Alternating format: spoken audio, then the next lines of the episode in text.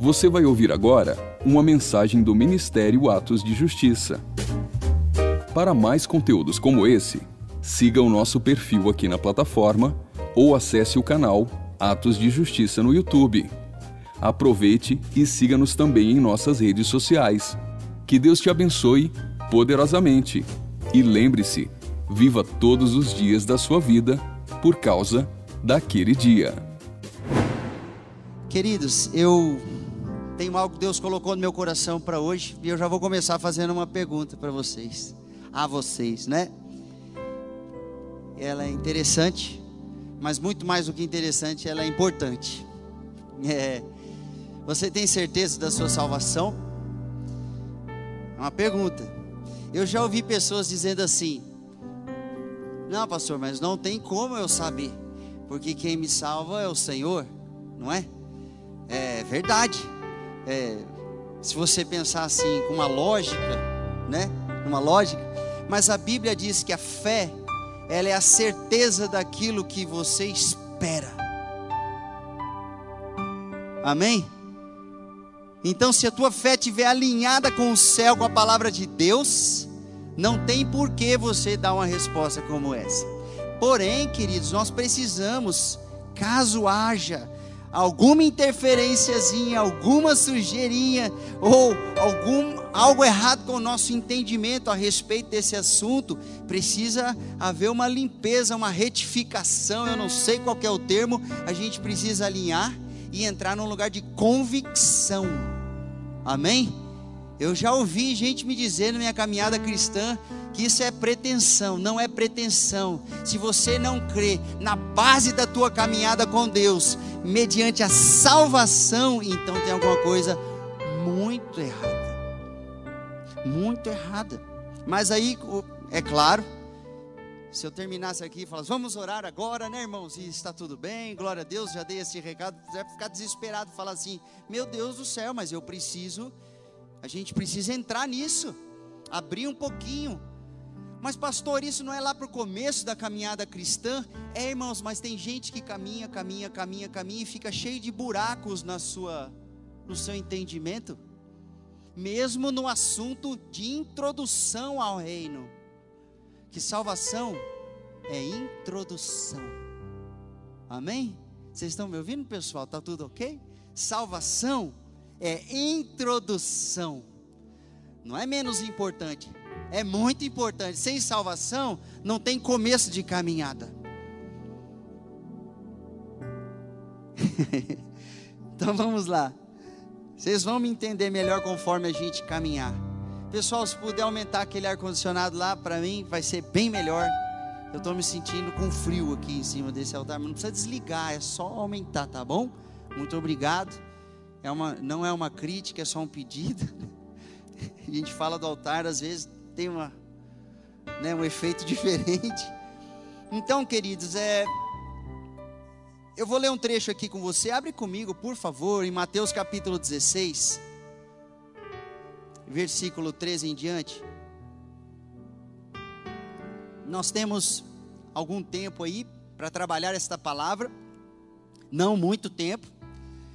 Eu vou procurar ser sucinto, mas atingir os pontos, amém, queridos? E como é o nosso último culto desse ano nesse calendário, como nosso irmão Jorge falou aqui, então vamos aproveitar o tempo. Quem achou, diga amém, por favor. Ó, acho que a maioria achou, hein? Muito bom. Vamos lá. Eu vou ler aqui na versão King James, mas você acompanha na sua aí também, caso seja diferente.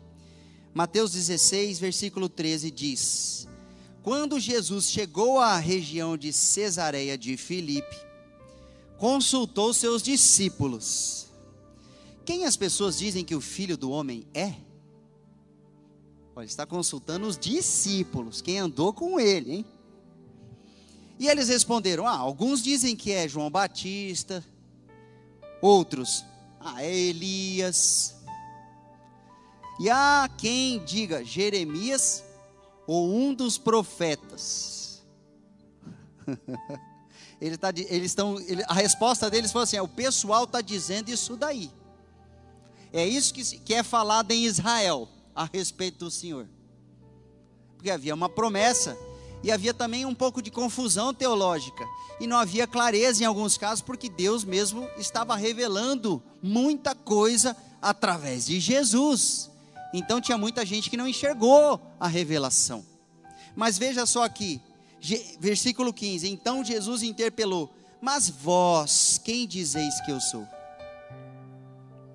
E Simão Pedro respondeu: Tu és o Cristo, o Filho do Deus vivo. Uau! Ao que Jesus respondeu, ao que Jesus lhe afirmou: Abençoado és tu, Simão, filho de Jonas, pois isso não foi revelado a ti por carne ou sangue, mas pelo meu Pai que está nos céus. Oh, revelação, né? Da mesma maneira eu te digo que tu és Pedro, e sobre esta pedra edificarei a minha igreja, e as portas do Hades não prevalecerão contra ela. Eu darei a ti as chaves do reino dos céus, o que ligares na terra haverá sido ligado nos céus, e o que desligardes na terra haverá sido desligado nos céus. E então ordenou aos discípulos que a ninguém dissessem ser ele o Cristo. Está vendo? A revelação estava chegando, mas tudo tinha sua hora. Porém, aos seus discípulos, seus seguidores, eles precisavam ter essa resposta para que a chave Irmãos, veja só, a gente lê esse texto aqui e nós temos razão. Geralmente no Ministério de Libertação ou nas ministrações sobre autoridade espiritual, sobre governo de Deus e autoridade espiritual, a gente acessa esse texto e vê que Pedro recebeu uma chave de autoridade. Amém? Só que a gente pula um estágio. Se ele recebeu uma chave de autoridade, ele tem que estar do lado de dentro do reino de Deus para usar essa chave. E sabe como é que você fala de dentro para fora? Quando você é salvo. Pedro só teve algum tipo de chave se primeiro ele recebeu a salvação. E eu vou te dizer, gente, às vezes a gente vem, senta no banquinho, aqui nessa igreja o banquinho é azul o banquinho, né? A cadeira estofadinha. Tem igreja que o banco é de madeira, aquelas igrejas mais históricas, você não remove, o banco é pesado, fica lá. Tem igreja da cadeirinha branca de plástico. A gente vem e senta naquela cadeirinha e passa um tempão sem ter a revelação de que Jesus é o Messias. Ele é o Cristo. Ué, o que, que tem? Se não tiver essa revelação, não tem nem salvação. Às vezes já aprendeu a falar o crentez, às vezes já aprendeu um comportamento novo, é a favor da família, é contra o aborto, não é? Todos coisas excelentes, claro. Não gosta, é, gosta das coisas certas, não gosta de mentiras, aprendeu várias coisas que estão na Bíblia, sim. Mas ainda não foi salvo. Então, eu quero vir com você. Nós já estamos bem fundamentados. A primeira coisa que tem que acontecer na vida de um crente. E ó, gente, eu estou falando aqui, eu estou olhando, tem gente que está na fé talvez há mais tempo do que eu. E está olhando para mim e falando, pastor, será que essa mensagem não é para mim? Se você se identificar e se encontrar do reino de Deus, do lado de dentro e com a chave da autoridade na mão, glória a Deus, Deus vai fortalecer esse alicerce para você ministrar, porque esse ano que entra nesse calendário, e o Satanás está batendo nesse calendário, por isso que ele é importante, por isso que as primícias são importantes nesse calendário, mas nós vamos falar isso no dia 4, nas primícias, se Deus permitir. Se você está do lado de dentro, Deus vai fortalecer os alicerces, e quando você ministrar, através da fé, o Espírito Santo vai fortalecer também a proclamação da palavra, do testemunho. Deixa Deus falar com você, mesmo se você, mesmo que você tenha anos na fé, mesmo você seja pastor, mesmo você seja obreiro, trabalhe para o Senhor, não sei. Encontro face a face com Deus é um pré-requisito para a salvação. Eu vou dar três passos só. Três, três itens que poderiam se dividir, poderia ter muito mais coisa, mas eu quero ser bem direto nessa noite. Mateus 16 diz assim: que Jesus perguntou: E vocês quem dizem? O que vocês dizem que eu sou? Quem, quem eu sou para vocês? Quase que eu errei o português aqui. Face a face com Jesus, um encontro real com Jesus. Irmão, sabe aquele louvor que, que diz assim: O Senhor é mais real do que o ar que eu respiro? O Senhor é que a pele do meu corpo? O Senhor é mais real do que o meu corpo físico? Às vezes a gente ouve esses negócios e a gente fica assim: esse pessoal endoideceu. Não é que nós estamos negando a nossa realidade, mas é que nós estamos reconhecendo com força a realidade dele. Amém? O encontro face a face com Jesus, Jesus tem que se tornar uma pessoa real para você. Real para você. Não pode ser uma conjectura. Não pode ser uma conversão meramente intelectual não pode ser um conjunto de ideias, nem mesmo ideias teológicas meramente, não pode ser só uma concepção, uma filosofia, não pode ser assim, ah, falaram de Jesus lá dentro da Bíblia. Não, ele tem que ser real para você, uma pessoa real para você, filho do Deus vivo, aquele que veio, não importa se é dois mil anos, e deixa eu te dizer, esse Pedro que recebeu essa palavra, depois você vai ver ele escrevendo a respeito da salvação. Eu vou até abrir aqui, ó. Encontro face a face com Deus, mas deixa eu abrir aqui. Ele escreveu assim, ó. Meu Deus, bendito seja o Deus e Pai de nosso Senhor Jesus Cristo, porque de acordo com sua extraordinária misericórdia, nos regenerou para uma viva esperança, por intermédio da ressurreição de Jesus Cristo dentre os mortos, para uma aliança que jamais se extinguirá, nem tampouco será desonrada ou perderá o seu valor. Uma herança preservada nos céus para vós, que sois protegidos pelo poder de Deus por meio da fé até a chegada da salvação. Está vendo só? Prestes a ser plenamente revelada no fim dos tempos. Portanto, nesta verdade exultais,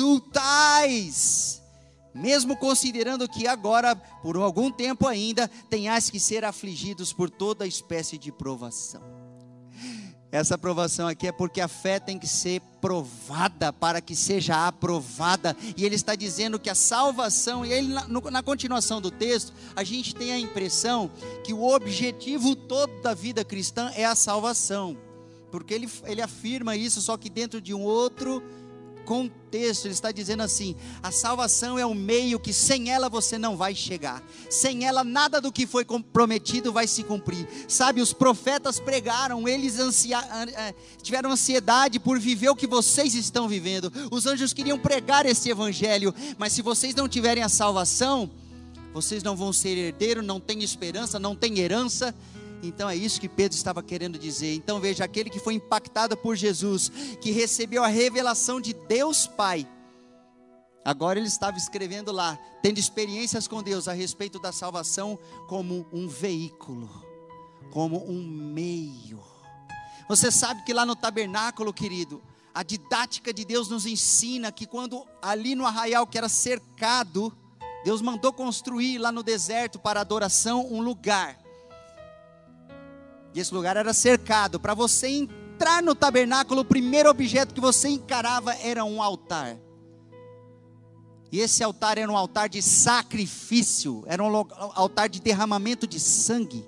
Meu Deus, desse jeito, é sem aquele derramamento não haveria como continuar, não haveria sentido algum de se chegar aonde Deus queria que se chegasse. Não tem como caminhar se o sangue não for derramado. Não há perdão de pecado se não houver derramamento de sangue. Não há perdão, não há liberação, não há a li primeira liberdade que nós temos é a liberdade do pecado.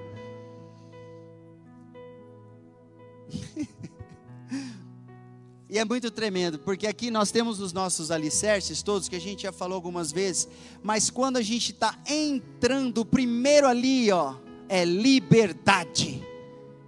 A primeira palavra é alinhamento, mas a primeira passagem, a passagem eu sou o caminho, é a passagem da liberdade, da libertação. O primeiro altar é do derramamento de sangue, o altar de sacrifício, e esse altar mostra a cruz de Jesus para Israel.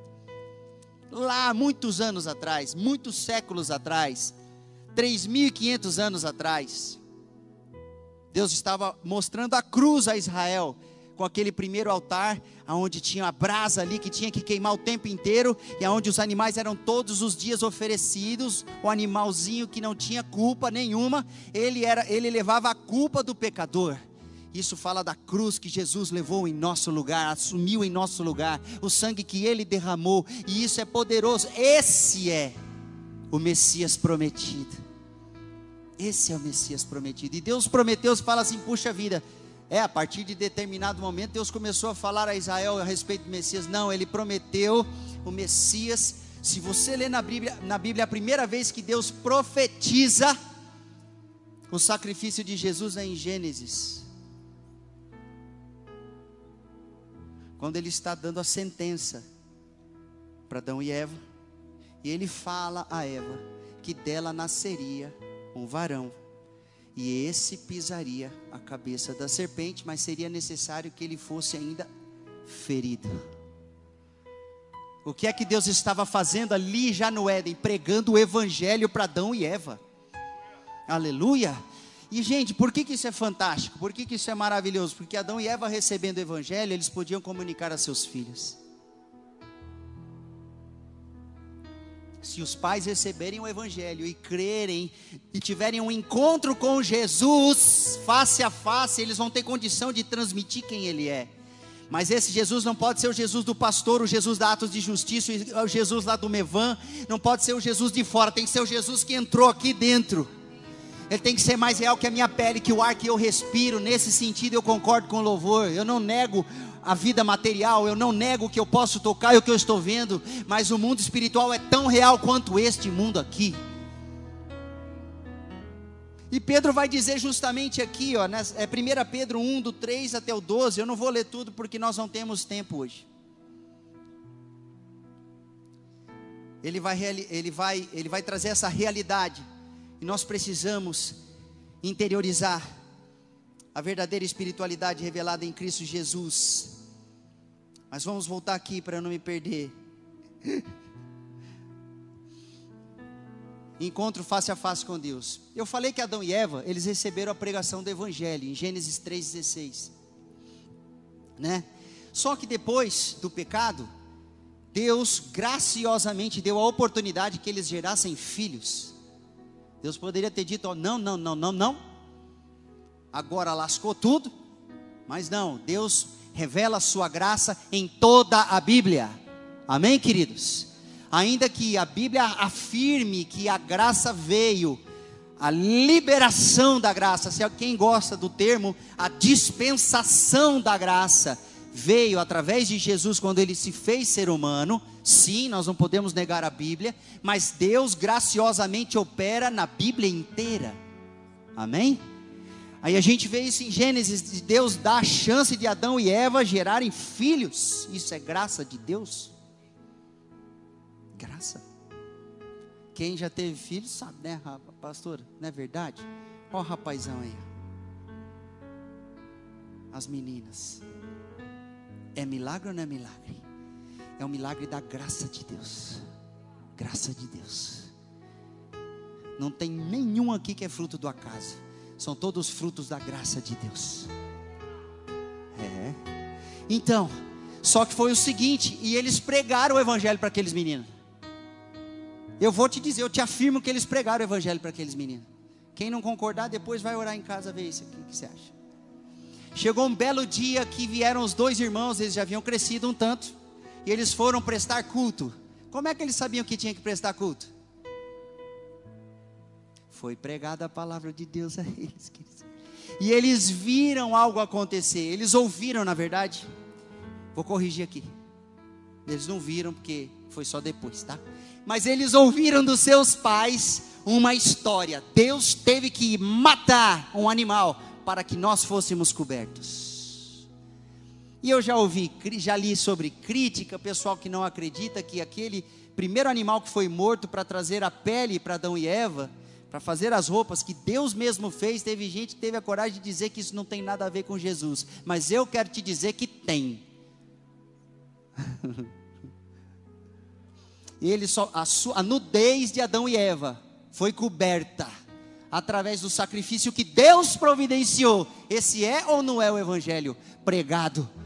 Assim com ato profético e tudo.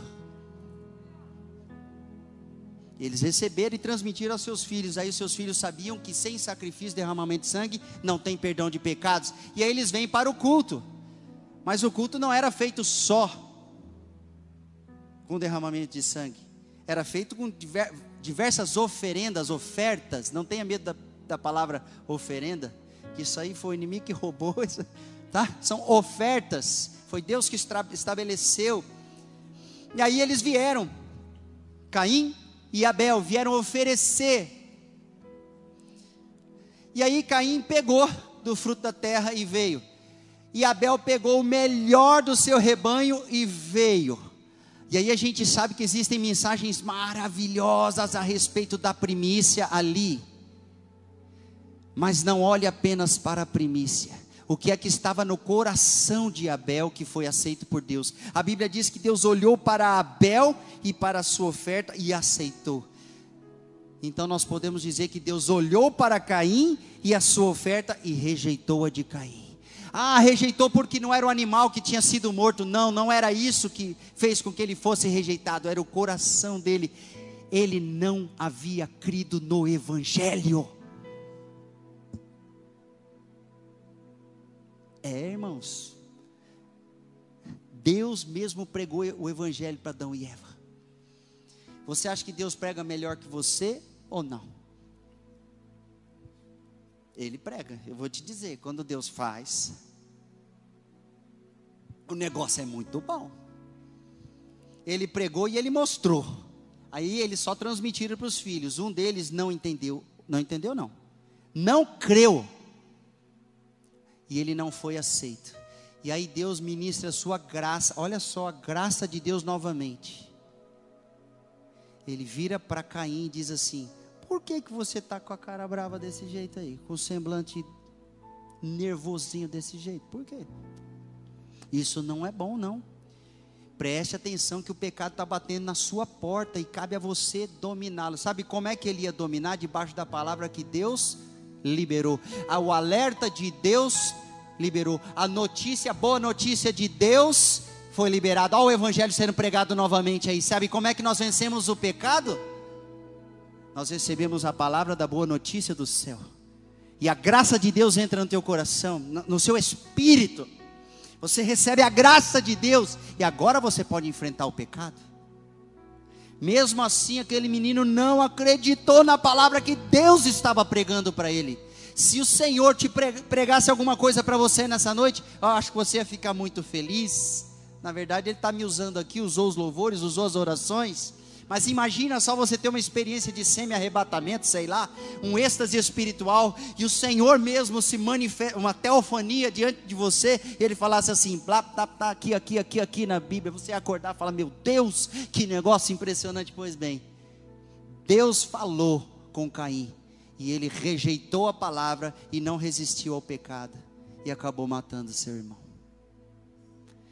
Então, queridos, deixa eu te dizer, você precisa pessoalmente ter um encontro face a face com Deus. E é essa mensagem que vai mudar quem você é. É essa atmosfera espiritual que vai alterar quem você é por dentro. Por fora pode estar tudo esbagaçado, destruído, o mundo indo por água abaixo, mas por dentro a glória de Deus, o céu vem para dentro de você. A arca da aliança vem para dentro de você. Pode ser do jeito que você quiser entender. Né? Que a gente, o crente gosta desse negócio. Agora a arca da aliança está dentro de mim eu carrego a presença do Deus da glória. E é verdade através de Jesus. Sem Jesus não tem presença nenhuma.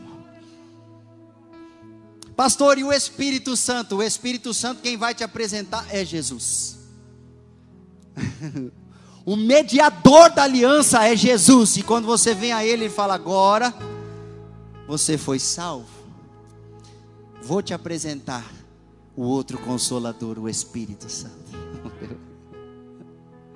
Eu andei assistindo uns vídeos, umas, umas, uns estudos e tal, e falei, mas que coisa maravilhosa. Deixa eu te apresentar o Espírito Santo. Bom, meus irmãos, encontro face a face com Deus, o governo de Deus toma conta de você, e os frutos desse governo começam a aparecer.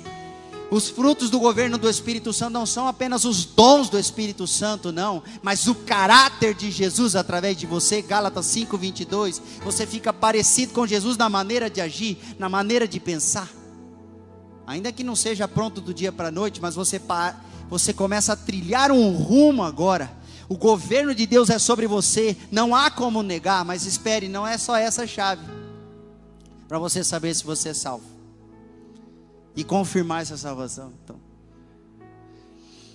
encontro face a face, revelação do Espírito Santo que Jesus é o Messias. Eu comecei falando, falando sobre isso e parece lógico, mas não é lógico. Irmãos, os judeus que não são messiânicos estão esperando um outro Messias. Não é Jesus. Os islâmicos estão esperando um outro Messias. Não aceitaram Jesus. A nova era está esperando o Messias deles. Não aceitaram a Jesus. Esse Messias, esse ungido, do qual a Bíblia relata e do qual o Espírito Santo testifica sem Jesus não há testificação do Espírito Santo, ele só confirma o que é de Jesus, ele confirma a pessoa de Jesus, ele confirma a obra de Jesus, ele confirma a cruz, ele confirma a ressurreição. É assim que o Espírito Santo faz. E você veja só, Pedro, quando ele veio responder, e ele recebeu uma revelação. Jesus disse assim para ele: Essa revelação não veio de pessoas, não veio de carne ou sangue, não veio de gente, veio do céu, veio do Pai. Mas como é que chegou até Pedro? Diga comigo, pelo Espírito Santo. Eu recebo a revelação de Jesus. Glória a Deus. Vocês aí atrás eu não ouvi, mas eu acredito que vocês falaram, amém? Glória a Deus. Recebe aí, levanta a mão, glória a Deus. Aleluia. Se vocês quiserem sentar mais para frente, nós temos mais ou menos uns não sei quantos lugares aqui. né, o pastor Carlos já Olha lá, ó, um olhar, o olhar Pastor Carlos, pastor dos diáconos, já olhou, foi uns 232 mais ou menos. estou brincando. então, queridos, o Espírito Santo, ele tira tudo que compromete a sua visão espiritual ele tira toda a sujeira dos seus olhos, toda a escama dos seus olhos. Quer te chamar, o crente gosta de dar nome para essas coisas, o que quer que seja, que te atrapalhe de ver quem é Jesus. É o Espírito Santo que te revela. É Ele que te revela. É Ele que promove. Então, o que, que acontece? Você precisa crer que Jesus é o ungido. Jesus é o Messias. A palavra Cristo significa ungido, aquele que foi capacitado do alto. Deus o capacitou. Deus o capacitou. E isso é tão impressionante que geralmente a gente pensa que a capacidade de Jesus ela foi automática, só porque foi, né, só entre aspas, né? Porque foi o Espírito Santo que o colocou no ventre de Maria, você fala, pronto, está tudo garantido, agora não vai mais ter trabalho nenhum, ele não vai precisar de fazer nada, é só ele crescer e exercer, vai ser fácil para ele, babinha tranquilo. Não, a Bíblia diz em Hebreus que tudo ele padeceu. Ele sabe o que é o teu problema, ele sabe qual é a sua dor, porque todas elas ele teve.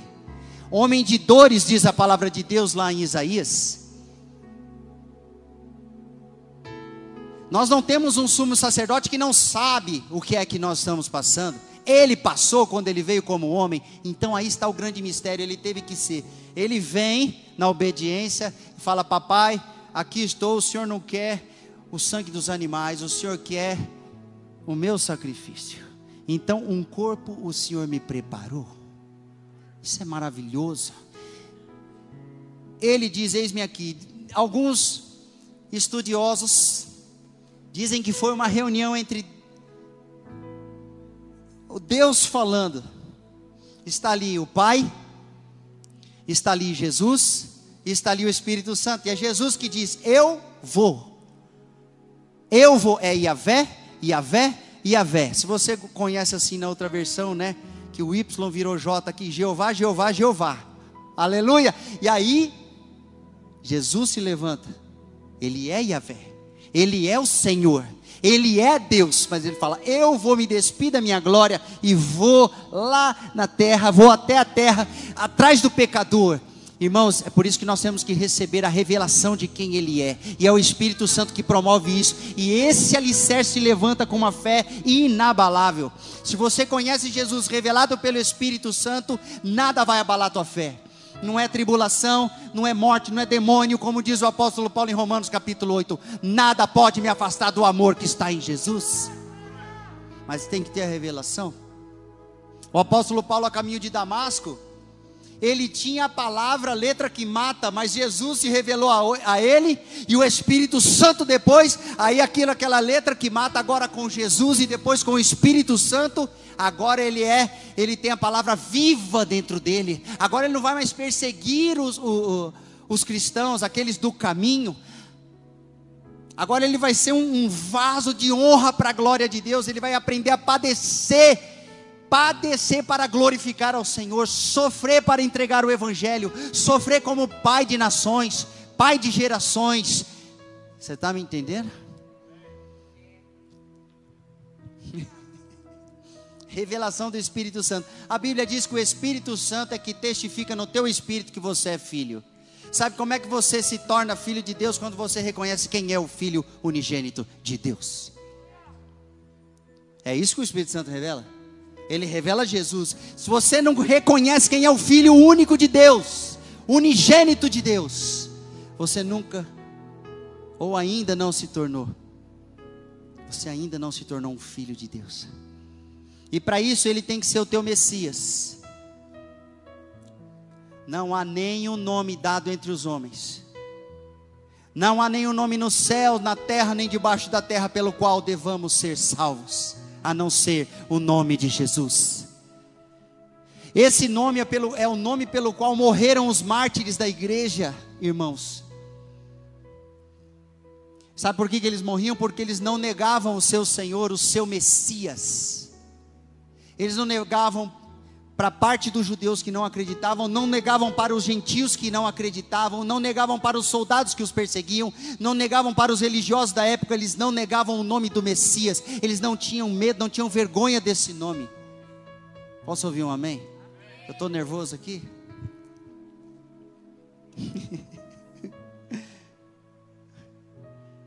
Somente o Espírito Santo pode revelar o Messias.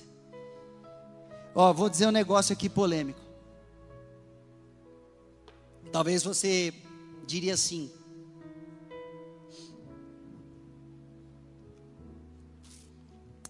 A gente às vezes pode pensar assim, eu, irmãos, eu dou Bíblia de presente, de vez em quando ainda dou Bíblia de presente. A gente tem que dar Bíblia de presente, amém?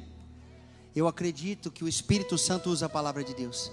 Mas se a pessoa tem a palavra de Deus como letra, se eu pegar a Bíblia e essa Bíblia ficar aqui,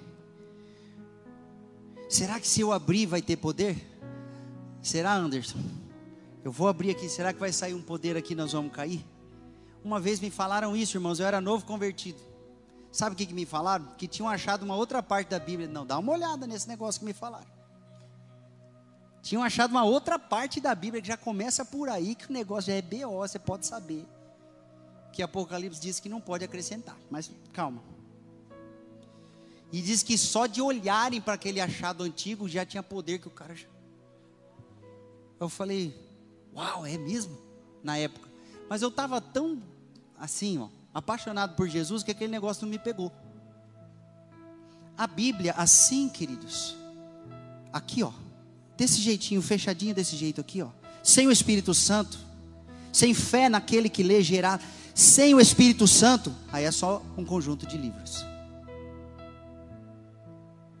Mas quando eu abro, eu começo a ler e falo, Senhor, como é que é esse negócio aqui? Estou entendendo coisa nenhuma. Eu conheci um pastor que ele aprendeu a ler na Bíblia. Rapaz, ele aprendeu a ler na Bíblia. Não sabia nada, já era um adulto, semi-analfabeto. Ele aprendeu a ler dentro das escrituras. Aí, quando ele ia pregar, ele, ele, ele lia as escrituras e tinha unção a leitura da Bíblia que ele fazia, porque ele não lia no seco, ele lia pelo Espírito de Deus que o ensinou a ler ali. Você está me entendendo? Ele cria, ele cria no que estava escrito.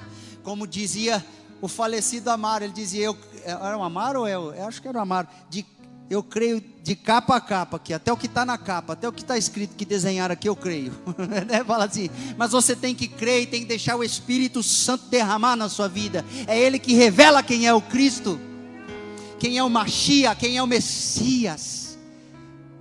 E assim o governo de Deus se estabelece uma coluna de fé verdadeira, porque irmãos, nós temos muitos tipos de fé. E é só o Espírito Santo que revela a verdadeira e testifica no teu espírito: é Jesus. Então vou te dizer. De repente. É, eu vou abrir aqui, eu vou abrir. Deixa eu falar a terceira, deixa eu falar a terceira, daí eu vou abrir a outra página aqui e nós vamos cavucar mais, porque eu tô, estou tô incomodado nessa noite. Primeiro, porque eu não tenho tempo. E segundo, queridos, porque eu quero entrar mais fundo, apesar de ser uma mensagem de alicerce, mas eu quero entrar, vamos, que Deus nos dê graça. Então, encontro face a face, a realidade de Jesus com você, em você, a percepção, a certeza do antes e depois, clara, sem sombra de dúvida, a revelação do Espírito Santo que Jesus é o Messias, e em terceiro, a confissão pública. Tu és o Messias, tu és o Cristo, o Filho do Deus vivo. Ele recebeu a revelação, ela entrou, explodiu dentro dele e ele liberou. Amém? Gostou dessa? Explodiu dentro dele? Pois é, explodiu mesmo. Quando Jesus entra, meu irmão, você fica de cabeça para baixo, o mundo vira de cabeça para baixo. Você enxerga a realidade de uma forma que você não enxergava antes. Eu vou te dizer que no começo da minha conversão, quando eu olhava e falava, meu Deus do céu, como é que você vai salvar, salvar aquela galera da minha família? Porque eu comecei a enxergar coisas que eu não via antes. A gente fica meio assim, sabe? Você, meu, eu sou, fica igualzinho Isaías. Igualzinho Isaías, quando ele, ele a, o céu se abre para ele, ele viu mesmo, ele está vendo ali o céu aberto, aquela coisa, o trono de Deus, serafins voando para lá e para cá, daí um pega uma brasa, toca nele, e ele já está, e ele já era profeta. Só que quando ele, a revelação de Deus vem, meu Deus do céu, também sou pecador. Eu tenho lábios impuros. Aí ele olhava para os outros também, assim, né? E esse povo todo é um bando de pecador também. Quando Jesus entra, gente, as coisas ficam tudo cabeça para baixo. Você não, você achava lindo o mundo, você achava lindo o sistema do mundo. Não, tem gente que já tem até um senso crítico antes de ter recebido Jesus, é verdade. Mas tem um monte de coisas que a gente acha uma maravilha no mundo. Tipo assim, tem a gente aplaudindo que o carnaval quase voltou, não é verdade? Quando Jesus entra, você não aplaude mais o carnaval. E não é porque você é religioso, não, não posso. Eu estou louquinho para ir lá pular, mas não, não posso, porque a minha igreja não deixa. Tem nada a ver com isso, gente. Se você está passando por isso, deixa eu te contar, você não conheceu o Messias revelado pelo Espírito Santo. Não que a gente não tenha tentação, claro que tem. Mas peraí, gente. Tem irmão que dá desculpas evangélicas. Não, sabe o que acontece? Eu tenho que ganhar aquelas almas lá daquela balada que eu sempre gostei. Aí, aí ele vai lá. Ah, irmão, toma vergonha na sua cara. Você vai ganhar, irmão. Você vai ganhar alguém lá, vai. Deixa eu te dizer o que, que você vai ganhar lá. Se você tiver que ir lá, você está engajado num projeto de, de, com a sua liderança, com os seus pastores, jejum e oração com uma equipe. Não, não, ele é tão cheio de Espírito Santo que ele vai entrar na balada sozinho, novo convertido, e ele vai ganhar todo mundo lá. Olha, meu irmão. Geralmente, geralmente não é por aí. Mas vem cá comigo, ó. Quem mandou você apagar aqui, rapaz? Confissão pública, tu és o Messias. Então eu fui dominado pelo reino de Deus. Houve uma mudança espetacular dentro de mim. Ninguém precisa enxergar a princípio, mas eu dou testemunho público sem vergonha na minha cara Irmãos, às vezes a gente faz um, um apelo. Eu não, eu não tenho a unção de evangelista, né? Aquela, sabe? o que mais opera na minha vida, acredito eu, são algumas outras áreas dos dons ministeriais. Mas não importa, querido, quando o Espírito Santo nos usa e a gente lança uma palavra e a pessoa crê e ela fala, agora, e o Espírito Santo está cutucando, ela, o anjo já bateu na perna dela, sei lá como é que você crê, como é que acontece esse negócio, né? Ele já está com formiga aí no banco, mas não levanta. Ele não, ele fala, não, mas não vou pagar esse mico, eu não posso, né? Afinal de contas, meu Deus, quem eu sou, meu, né? Meu tenho nome a zelar, eu vou fazer esse negócio. Pois é. Tem alguma coisa errada com a mensagem que ele recebeu. Tem alguma coisa errada, ele ainda não foi salvo, porque se ele for salvo, ele não vai segurar, ele vai falar: agora não quero mais saber de nada, de ninguém. É esposa, é esposa, é filha, é filha, é tio, é tia, é televisão filmando, é internet. Pode colocar, não quero nem saber, não. Ai, vão falar de mim, ah, aquele lá, é, eu sei quem é aquele lá. Pode falar, tô nem aí. Lembra aquele louvor? Eu quero é Deus. Esse acho que nem o Ricardo sabe tocar esse. Não, mas não é para tocar. Fica tranquilo. ele já até engatilhou. Mas é mesmo. Eu quero é Deus. Tô nem aí o que vão falar de mim. Salvação de verdade, pega. Eu estou falando, gente, o apóstolo Paulo, ele era terrível. Nenhum crente ia receber ele na igreja, não, quando ele era Saulo, né? Tem aquela ideia, Saulo, Paulo. Ninguém o receberia na igreja. Esse aqui é perseguidor. Assina embaixo no assassinato dos crentes. Não recebo, não, esse é doido. Esse é perigoso. Imagina, entra um bandido por aquela porta ali, o cara é conhecido. Bandido conhecido no Brasil inteiro, mas ele vem assim, ah, aí nós vamos ter que dar um jeito de receber. Se for de verdade que ele está sendo salvo, porque ele explode e ele confessa publicamente. Amém, queridos? Crente 007 não existe. Eu sei que às vezes tem missionário que tem que entrar escondido, lá, lá, lá. lá. Eu não estou falando disso. O missionário que entra escondido num país comunista, lá, lá, lá, vai, na, vai para a China, vai para a Coreia do Norte, vai para não sei aonde. Ele entra quietinho, mas ele está só engatilhando para dar o tiro certeiro lá dentro e ministrar o Evangelho. Amém?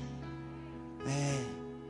Agora tem crente que fala: não, é que eu não posso, sabe como é que é? O pessoal vai achar ruim, então eu tenho que ficar na minha e ele nunca assume uma posição, tem alguma coisa errada com a salvação dessa pessoa. Nem salvo ele foi ainda. Eu colocando essa pulguinha aí atrás da sua orelha. Não é para você ter dúvida, é para você ter certeza. Eu amo Jesus. E aí sim eu concordo com aqueles louvores que nem sempre eu canto. E eu vou gritar para todo mundo ouvir. Porque eu não canto esses louvores assim, não. Sabe, eu tô meio no bifão na carne assim, ó. Vou, vou falar para vocês como é que é o negócio. Você está meio na carne, aí você fala, ah, vou falar porque vai que palavra positiva faz virar alguma coisa. Né? Isso não é evangelho, não, querido. Então, se você está no bife, você vai para o quebrantamento. Deixa os irmãos gritar. Eu vou gritar para todo mundo ouvir: Jesus, eu te amo. E você está, Jesus? Nesse momento aqui eu estou esbagaçado, não está funcionando, eu estou ruim. Eu me rendo, eu me rendo. Perdão, Senhor, meu coração está duro. Eu estou brigado, eu estou nervoso, vou ficar gritando, vou gritar o teu amor, eu estou brigado com o irmão aqui do lado. Não dá não, não sou hipócrita. Vocês estão entendendo, irmãos? Nesse caso, quando o Ministério Louvor fala, levanta a mão, o irmão não levantar, está perdoado, viu, Anderson? A gente entende. Então, queridos, encontro face a face, revelação do Espírito Santo, que Jesus é o Messias, confissão pública. Pedro disse: Tu és o Cristo. E aí Jesus vira para ele e fala: E tu és Pedro. Aí, ó, ah, é demais esse negócio. Encontro com ele é também um encontro com você mesmo. Você vai saber que você é, pô, rapaz. Você fala, não, pastor, mas Deus ó, falou que Pedro ia ser agora o dono da igreja. Não, Deus não falou nada disso dele, não. Deus continuou, Jesus continuou dizendo assim: Eu sou a rocha, rapaz. E você vai construir a partir dessa rocha. Estou te dando autoridade, receba! E eu acho que ele. Não, não sei se ele fez isso. então, cadê? Cadê? É tanta coisa que eu escrevi aqui. Não. Aqui, ó. Não, não é esse não. Irmãos, eu estou me adaptando aqui a essa nova forma de pregação. Aí às vezes eu me perco. Vamos ver. Glória a Deus. Não, não é isso. Vem cá, depois o pessoal edita lá, não tem problema. É. Pois é. Era para estar tá bem aqui. Aqui, ó. Não, não é. Jesus, irmão, está na minha cara, eu não estou vendo. Não, tudo bem. Fica na paz. Vamos lá. Eu achei um outro aqui que vai servir. O que é que não te salva? Eu vou te dizer, e a gente vai terminar com essa palavra, com muita intercessão, nove e meia da noite. E aí a gente não ora e sai correndo e vai embora. Misericórdia, irmão. Vamos orar, tá bom? E se Deus pegar a gente aqui, paciência, o pessoal do som da mesa, do louvor, vamos dar glória a Deus. E paciência com aqueles que ficarem em casa também. Eles esperam um pouquinho mais, a tua pizza fica para depois, não sei o que, que você come hoje. O que é que não te salva? Simpatizar com o evangelho não te salva. Ah, eu gosto do louvor. Ah, Anderson, quando eu, eu vou pegar você direto aqui. Quando eu ando no teu carro, eu gosto que você só tem louvor lá, Anderson. Tem uns crentes que não tem. Tem outras coisas. Mas no carro do Anderson só tem louvor, rapaz. Eu gosto desse negócio, mas isso não te salva. Aliás, louvar, cantar louvores evangélicos não salva ninguém. Não, pastor. Não. É, chorar. Chorar. Não, chorar deve salvar. Não é possível. Você vê a pessoa, tem um apelo, a pessoa vem chorando, né? Ela derrete, ela desidrata. Qualquer pastor olhando, a gente às vezes até gosta, não é verdade? Fala a verdade, hein? Liderança, a pessoa está chorando e falou, tá ficando bom, né? É mais ou menos assim, tá? Estou confessando aqui no altar. Você falou, tá ficando bom, mas o choro não salva. Outra coisa que não salva. Deixa eu ver aqui. Orar. Não, não. Oração 5 e meia da manhã de primícia. O cara que vem tem que ser crente, não é possível. Não quer dizer que ele veio orar que ele é salvo. Ou que a oração dele, porque ele veio e aí ele, né, insiste, insiste, ele não quer dizer que isso vá salvá-lo. Outra coisa que não salva, ter medo. Como assim medo? Pô, é medo do inferno. Ele falou o quê? Ele acredita. Ó, veja só, a pessoa crê que o diabo existe. Crê que o inferno existe. Tem crente que não crente, né? Vamos dizer assim. Tem um pessoal meio estranho, confuso, que não crê que o inferno existe. E esse cara ele crê. Essa pessoa crê que o inferno existe, que o diabo existe, mas ele não teve um encontro pessoal com Jesus. Ter medo do inferno não te salva. Pegou essa daí? Bom, porque eu não vou mexer com esses demônios. Eu não vou me, me eu não vou me embriagar, eu não vou beber porque tem demônio nesse negócio. Né? Ficar bêbado, a Bíblia condena isso. Não, eu não vou, olha, não vou ter um caso fora do casamento, nada disso, não vou fazer coisa errada, porque eu em o inferno, Deus me livre do inferno. Ele fala até de Deus o Deus genérico, né? O Deus genérico. Como dizem alguns pregadores americanos aí, nos Estados Unidos você pode usar a palavra God, você pode dizer Deus, mas quando fala Jesus, aí o cara já, já quase endemonia. Tá ficando assim aqui no Brasil também. Você pode ver, é totalmente diferente. Já teve uma pessoa que uma vez me falou assim, mas não precisa ser em nome de Jesus, né? Que nem você está orando. Eu falei, olha, precisa.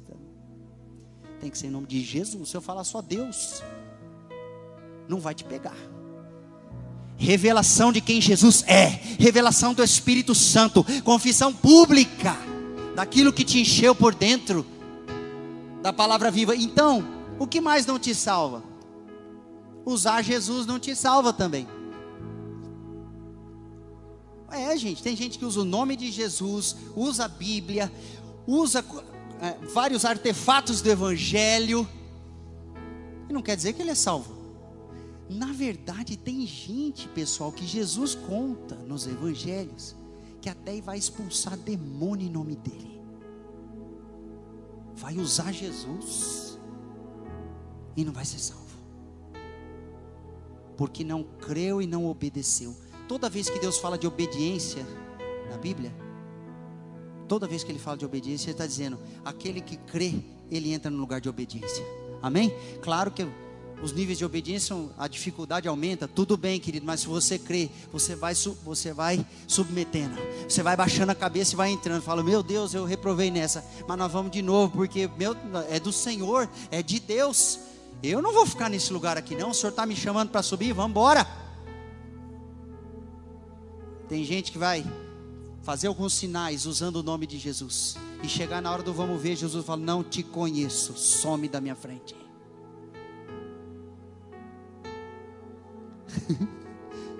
Irmãos, a Bíblia diz que a salvação, ela é pela graça, mediante a fé no evangelho da palavra de Deus, não é pelas obras. Só que sabe o que que acontece? A nossa fé vai se enfraquecendo, porque nós vamos ser abatidos pelo espírito de religiosidade, ele nos amassa. E a gente diz assim: puxa vida, hoje eu não consegui fazer aquele jejum que eu deveria ter feito, eu não conseguia não consegui orar o tanto que eu deveria orar, eu não consegui ler tanto a Bíblia quanto eu deveria orar, e aí o inimigo ele se aproveita disso, não só da fraqueza real que, ele, que essa pessoa está sofrendo espiritualmente, mesmo sendo um crente, sendo uma crente, mas ele joga um peso de religiosidade e a pessoa não acredita mais que se ela acender a fé nas Escrituras, o Espírito Santo vai levá-la ao caminho de volta. Amém? Quem te põe no caminho é o Espírito Santo de Deus ainda que a resposta seja sua, quem te move é o Espírito Santo de Deus, porque ele te revela Jesus. Jesus é o caminho.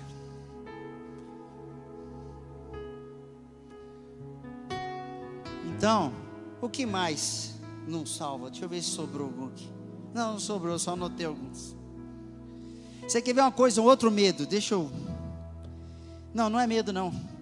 Tem gente que quer ir para o céu, sabe por quê? Eu vou falar um negócio, eu não quero ofender ninguém.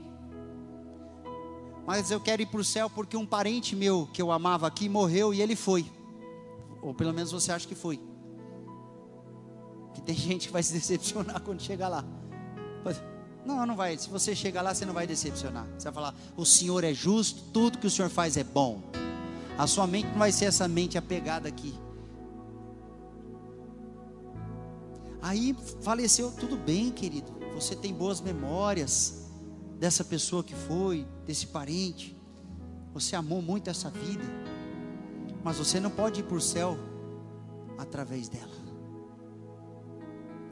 Não há salvação em nenhum outro nome dado entre os homens, a não ser o nome de Jesus.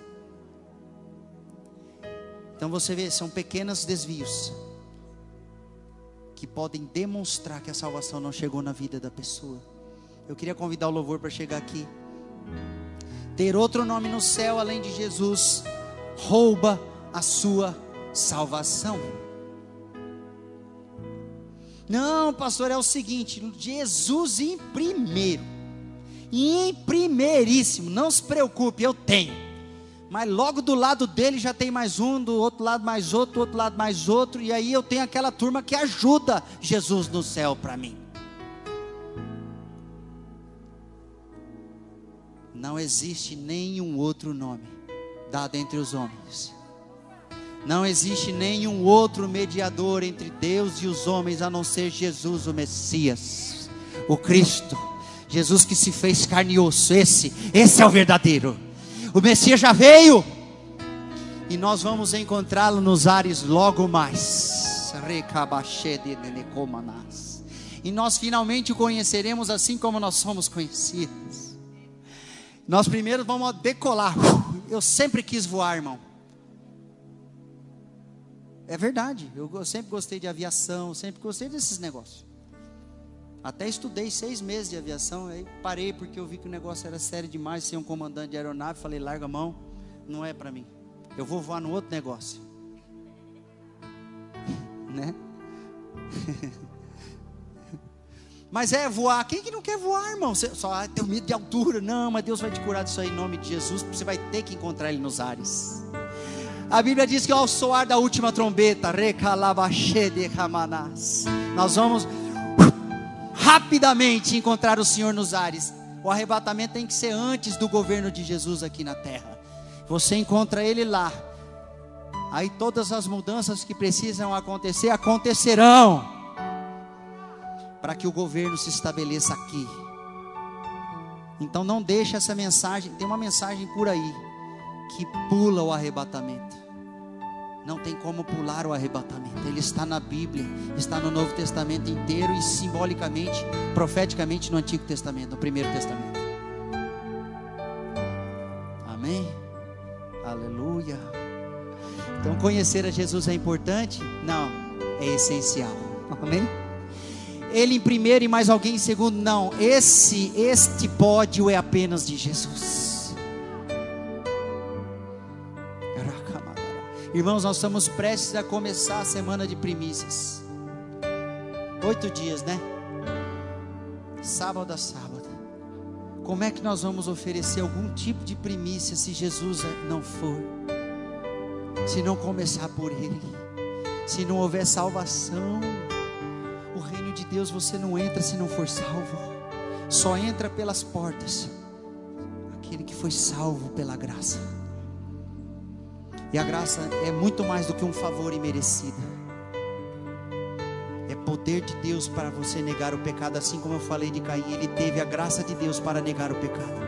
Ele não topou.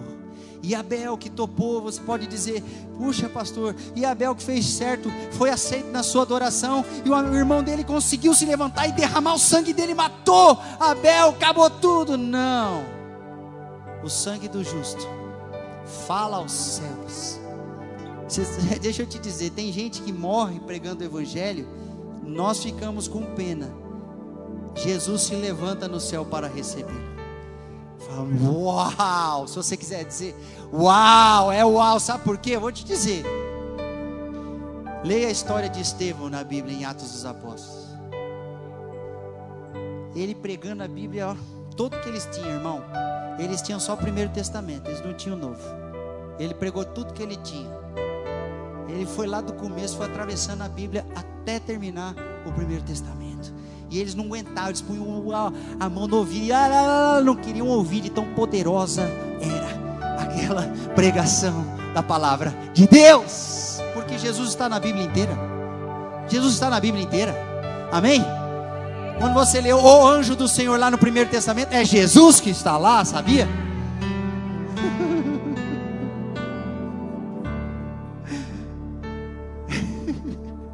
Talvez você esteja ouvindo essa mensagem ou assistindo essa mensagem.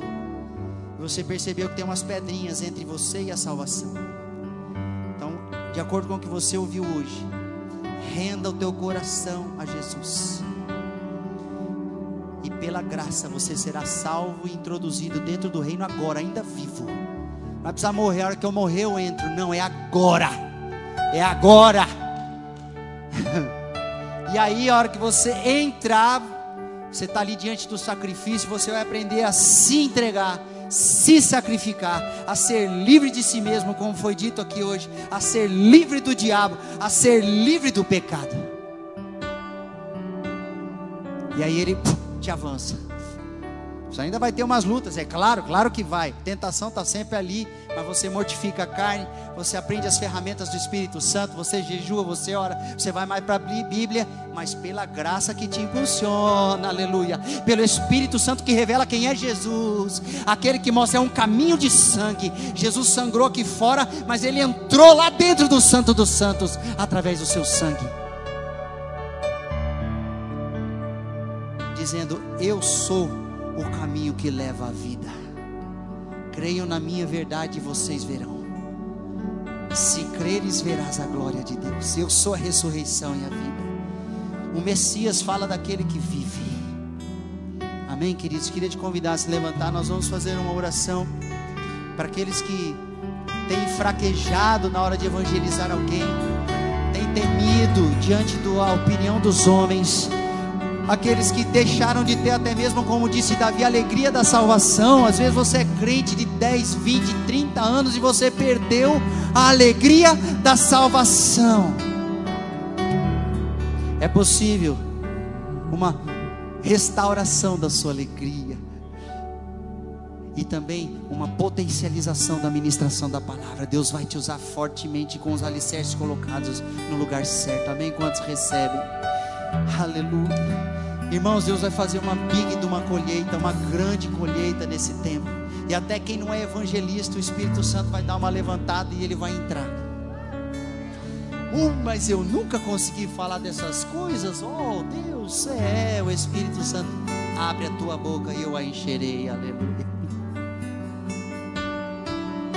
Você vai parar de mandar aquele parente vir na igreja e você vai ser a igreja, vai ministrar e ele vai se converter. Aleluia. Ele fala: você precisa ir lá conversar com o pastor Dinho. Você, precisa, você tem que ir lá ouvir o louvor daquele pessoal da quarta-feira. Meu Deus, como é bonito. Não, não, não que não tenha, vem aqui participar. Mas você mesmo vai ministrar. Você mesmo vai liberar, você mesmo vai orar, e aí ó, a salvação vai chegar naquela vida, e a pessoa vai enxergar os mundos com outro, o mundo com outros olhos, a si mesmo com outros olhos, porque a glória da presença de Jesus vai entrar dentro dele e vai mostrar o caminho, a bússola dele vai ser aferida e vai apontar para o alto do norte, para o alto e sublime trono. Glória a Deus.